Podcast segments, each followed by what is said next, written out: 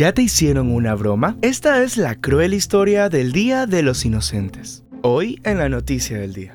Cada 28 de diciembre se celebra el Día de los Santos Inocentes, una oportunidad que aprovechan amigos y familiares para engañar o sorprender a alguien. Pero detrás de esta festividad cristiana se recuerda el asesinato de niños menores de dos años nacidos en Belén. Se les denomina como inocentes por estar libres de pecado dada a su temprana edad.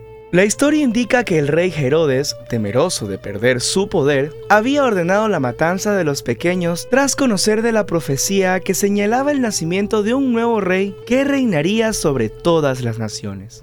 Ahora, por si te preguntas qué tiene que ver esto con las bromas, se dice que es referencia al engaño que hicieron los reyes magos al rey Herodes, al prometerle que le avisarían sobre dónde estaba Jesús. ¿Y tú, conocías esta historia detrás de este día? Recuerda que para más información puedes visitar tctelevisión.com. Reportó para ustedes Andrés Álvarez. TC Podcast, entretenimiento e información, un producto original de TC Televisión.